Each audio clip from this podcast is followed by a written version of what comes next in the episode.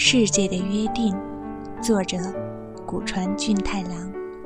晃动在泪水深处的微笑，是亘古以来世界的约定。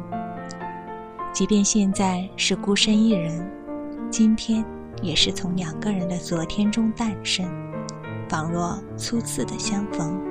回忆中没有你的踪影，你化作微风，轻抚我的面颊。世界的约定。